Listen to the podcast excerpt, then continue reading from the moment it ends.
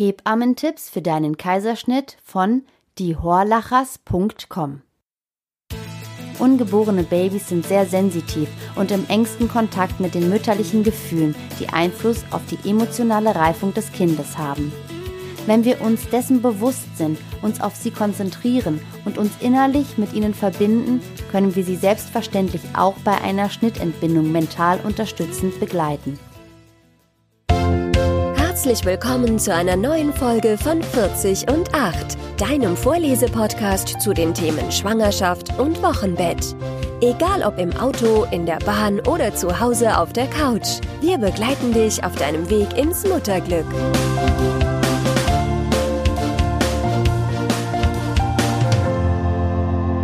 Hallo und schön, dass du eingeschaltet hast. Ich bin Rosanna und lese dir heute einen Text zum Thema Kaiserschnitt vor, den Larissa Horlacher auf ihrem Blog diehorlachers.com veröffentlicht hat. Nach jahrelanger Arbeit als Hebamme erlebte Larissa die Geburt ihres ersten Kindes als sehr traumatisch. Daraufhin entwickelte sie ein ganz neues Verständnis für ungestörte Geburtsverläufe und einen großen Drang, über intuitives Leben mit Kindern zu recherchieren. Mit ihrem Mann Oliver und ihren drei Kindern ist sie seit 2015 auf Weltreise. Anfänglich in einem Wohnmobil durch Europa und später als Backpacker in Asien. Von unterwegs berichtet Larissa über ihre verschiedenen Erlebnisse, wie zum Beispiel die Wassergeburt ihrer Tochter in einer thailändischen Bucht. Sie schreibt auch über ihre Erfahrungen mit bedürfnisorientierter Elternschaft und wie die Rückbesinnung auf natürliche Prozesse ihr Familienleben jeden Tag aufs Neue bereichert. Bevor es losgeht, noch ein Tipp von mir. Wenn du auch in Zukunft tolle Texte zur Vorbereitung auf Schwangerschaft, Geburt und Wochenbett hören möchtest, abonniere den 40 und 8 Podcast in der Podcast-App deines Smartphones so wirst du automatisch informiert, sobald eine neue Folge verfügbar ist. Und jetzt viel Spaß mit der heutigen Sendung. Hebammen-Tipps für deinen Kaiserschnitt. Häufigkeit eines Kaiserschnitts. Mittlerweile bekommt gut ein Drittel der Frauen in Deutschland ihre Kinder durch einen primären oder sekundären Kaiserschnitt. Laut WHO ist diese hohe Rate an Schnittentbindungen nicht zu rechtfertigen, da ab einer Kaiserschnittquote von über 10 Prozent keine nennenswerten Verbesserungen des kindlichen Zustands nach der Geburt erreicht werden. Dass die Kaiserschnitte dennoch so zahlreich sind, liegt auch daran, dass sich die gesellschaftliche Einstellung zu Operationen verändert hat, Schnittentbindungen profitabler und leichter planbar sind, eine 1 zu 1 Betreuung nur sehr selten gewährleistet ist und dass sich Ärzte und Hebammen zunehmend rechtlich absichern müssen. Umstrittene Gründe für einen Kaiserschnitt. Es ist umstritten, ob ein hohes erwartetes Geburtsgewicht, eine Beckenendlage, Frühgeburten, Zwillingsgeburten oder eine Lockerung der mütterlichen Symphyse eine Indikation für eine Schnittentbindung darstellen. Meine Erfahrung ist, dass das kindliche Gewicht häufig fehleingeschätzt wird und die Mütter dadurch schnell sehr verunsichert werden. Das schwerste Kind, bei dessen Geburt ich dabei war, wog aufgrund einer nicht festgestellten Schwangerschaftsdiabetes 5200 Gramm und wurde von einer 1,65 Meter großen Frau natürlich und ohne Geburtsverletzungen geboren. Bewegungsfreiheit und eine Stärke der Intuition der Frau tragen viel dazu bei, Komplikationen wie ein Verkeilen der Schultern bei sehr schweren Kindern effektiv zu vermeiden. Beckenendlagen stellen eine regelrechte Längslage dar. Auch Erstgebärende können Steißlagen natürlich gebären.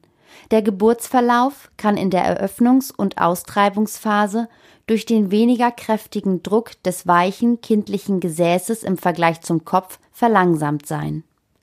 Es gibt Kliniken wie die Anthroposophische Filderklinik in Stuttgart, die sich auf Geburten aus Steißlage spezialisiert haben. Auf der Internetseite der Klinik findest du ein Merkblatt zur äußeren Wendung und der Spontangeburt aus Beckenendlage.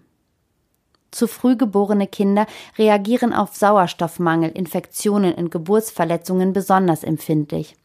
Unter Kinderärzten und Geburtshelfern ist aber umstritten, ob das Risiko für das gefürchtete Auftreten von Hirnblutungen durch einen geplanten Kaiserschnitt gesenkt werden kann. Gründe für einen primären Kaiserschnitt.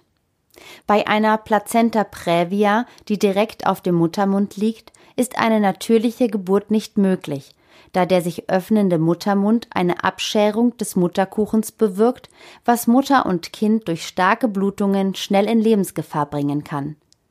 Auch bei schwerer mütterlicher Erkrankung wie Gebärmutterhalskrebs, einer kindlichen Gefährdung durch aktiven Genitalherpes der Mutter im Bläschenstadium, kindlicher Fehlbildung, einer Querlage, vorzeitiger Plazentalösung, einer schweren Gistose, umgangssprachlich auch Schwangerschaftsvergiftung, oder einem HELP-Syndrom, eine lebensgefährliche Variante der Gistose, wird die Schwangerschaft durch einen Kaiserschnitt möglichst geplant vor Wehenbeginn beendet.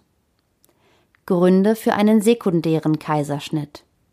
Es gibt vielfältige Gründe, warum ein Kaiserschnitt während einer begonnenen Geburt nötig werden kann. Zum Beispiel bei starkem kindlichen Stress mit Sauerstoffmangel und pathologischem CTG, einem Kopf-Becken-Missverhältnis, Geburtsstillstand, Nabelschnurvorfall, einer drohenden Uterusruptur, dem Reißen der Gebärmutter zum Beispiel im Narbenbereich einer vorangegangenen Sektio oder Blutung bei tiefsitzender Plazenta. Wie ein Kaiserschnitt sanft gestaltet werden kann. Erstens. Abwarten des natürlichen Wehenbeginns. Die Geburt wird durch ein multifaktorielles, komplexes Zusammenspiel mütterlicher, kindlicher und plazentarer Faktoren ausgelöst, was im Normalfall dann passiert, wenn das Baby ausgereift und bereit für die Geburt ist. Babys, die durch einen geplanten Kaiserschnitt ohne Wehentätigkeit auf die Welt geholt werden, zeigen häufig Anpassungsstörungen in der Atmung und haben einen schlechteren Allgemeinzustand direkt nach der Geburt. Das liegt daran, dass die Wehen das Baby nicht nur physisch, sondern auch emotional auf die Geburt vorbereiten. Es erfährt den natürlichen Geburtsstress und reagiert mit einer hohen Adrenalin, Cortisol und Endorphinausschüttung, was die Lungenreifung unterstützt und es vor Schmerzen schützt. Bei einer Schnittentbindung sind die Hormonschübe des Kindes um das Zehnfache verringert. Der Durchtritt durch den Geburtskanal presst das Fruchtwasser aus den Lungen und unterstützt das Baby dadurch direkt bei der Entfaltung der Lunge unmittelbar nachdem es geboren wurde. Kaiserschnittkinder kämpfen häufig mit Fruchtwasser in den Lungen und haben dadurch Atemstörungen. Um diese Symptome abzumildern und um auch der Mutter einen sanfteren Übergang vom schwangeren zum nicht schwangeren Zustand mit Unterstützung ihrer natürlichen Hormonausschüttung unter der Geburt zu gewährleisten, ist es bei der Notwendigkeit eines Kaiserschnitts möglich, den natürlichen Wehenbeginn abzuwarten. Der Vorteil dabei ist, dass das Baby nicht unerwartet aus dem Bauch geholt wird und den Zeitpunkt der Geburt mitbestimmt. Die Kontraktionen bereiten es darauf vor, bald geboren zu werden, und auch die Mutter kann sich emotional darauf einstellen und so von der Wehenarbeit profitieren. Manche Mütter, die sich aus großer Angst vor der Geburt einen Kaiserschnitt wünschen, sich aber auf den natürlichen Wehenbeginn einlassen können, schaffen es ihre Babys mit einfühlsamer Unterstützung doch natürlich zu gebären. Dass Mütter bei geplanten Kaiserschnitten oft nicht über die Vorteile der Wehentätigkeit informiert werden, liegt auch daran, dass die Kaiserschnitte dadurch einfach organisiert werden können. Möglich ist ein Kaiserschnitt aber auch während der Klinikgeburt zu jeder Zeit. Zweitens. Intuitive Kommunikation mit dem Baby. Als wir den letzten Winter in Thailand verbracht haben, hatte ich ein sehr interessantes Gespräch mit einer Mutter von drei Kindern. Sie hat ihr erstes Kind durch einen sekundären Kaiserschnitt geboren, die beiden anderen natürlich und sehr schnell. Obwohl sie die beiden letzten Geburten in schöner und sanfter Erinnerung hat, war sie gefühlt keinem ihrer Kinder während des Geburtsvorgangs so nah wie dem ersten. Bei ihrer ersten Geburt war es ihr besonders gut möglich, im ständigen Austausch mit ihrem Kind zu sein, und sie konnte auch während der Operation gedanklich mit ihm kommunizieren und es auf die nahende Geburt vorbereiten. Bei meiner Geburt mit Katharina ist mir ebenfalls eins besonders in Erinnerung geblieben, und das war unsere Interaktion schon während der Schwangerschaft. Auch während der Geburt waren wir im Kontakt, und bei meiner letzten Kontraktion vor der Geburt ihres Köpfchens hat sie mir mit einem kleinen Tritt signalisiert, dass es ihr gut geht. Ungeborene Babys sind sehr sensitiv und im engsten Kontakt mit den mütterlichen Gefühlen, die Einfluss auf die emotionale Reifung des Kindes haben.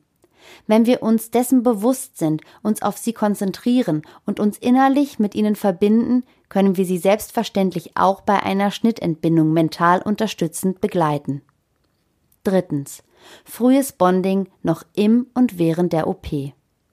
Bei Kaiserschnitten aufgrund kindlicher Gefährdung wird das Baby direkt nach der Geburt von den bereitstehenden Kinderärzten untersucht und danach so schnell wie möglich der Mutter oder dem Vater gebracht. Gibt es keine Anzeichen auf vitalen Stress, kann das Baby direkt vom Bauch auf die Brust der Mutter gelegt werden. Dort hört es die Stimme der Eltern, spürt den Herzschlag der Mutter und kann sich von der schnellen Geburt und der plötzlichen Abnabelung erholen. In manchen Kliniken wird es auch möglich gemacht, das Baby bereits im OP das erste Mal zu stillen.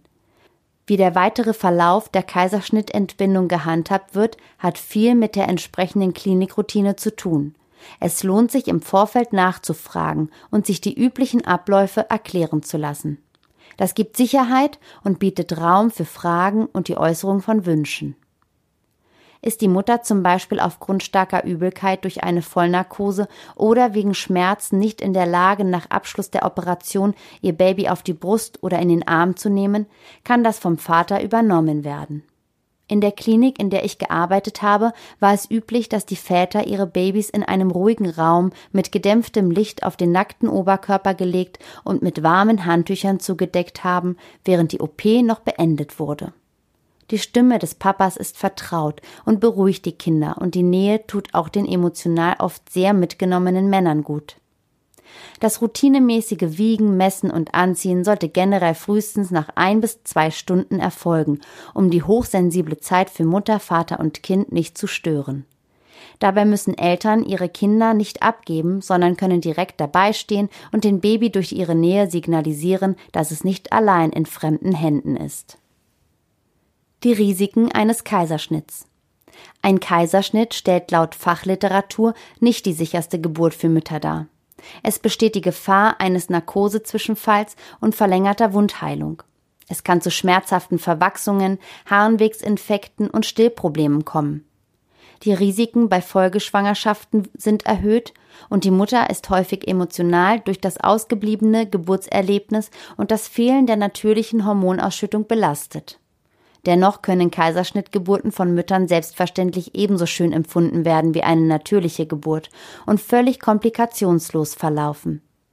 Für welchen Geburtsmodus sich Frauen entscheiden, hat mit ihrer eigenen Geschichte und den Erfahrungen bei vorangegangenen Geburten und oder Prägung aus ihrem direkten Umfeld zu tun die behutsame Weitergabe von Wissen und eine einfühlsame Betreuung in der Schwangerschaft tragen viel dazu bei, Ängste aufzulösen, Mütter und ihre Partner zu stärken und die Geburt, wie sie auch verlaufen mag, mit einem neuen Körperbewusstsein und Verständnis für natürliche Prozesse zu erleben. Das war ein Beitrag vom Blog diehorlachers.com. Den Link zum Originalartikel findest du unter 40und8.de slash Kaiserschnitt. Um auch die nächste Folge vom 40 und 8 Podcast zu erhalten, abonniere ihn am besten jetzt gleich in der Podcast-App deines Smartphones und wenn du schon dort bist, würde ich mich riesig über eine 5-Sterne-Bewertung für den 40 und 8 Podcast freuen. Herzliche Grüße und bis zur nächsten Folge, deine Rosanna.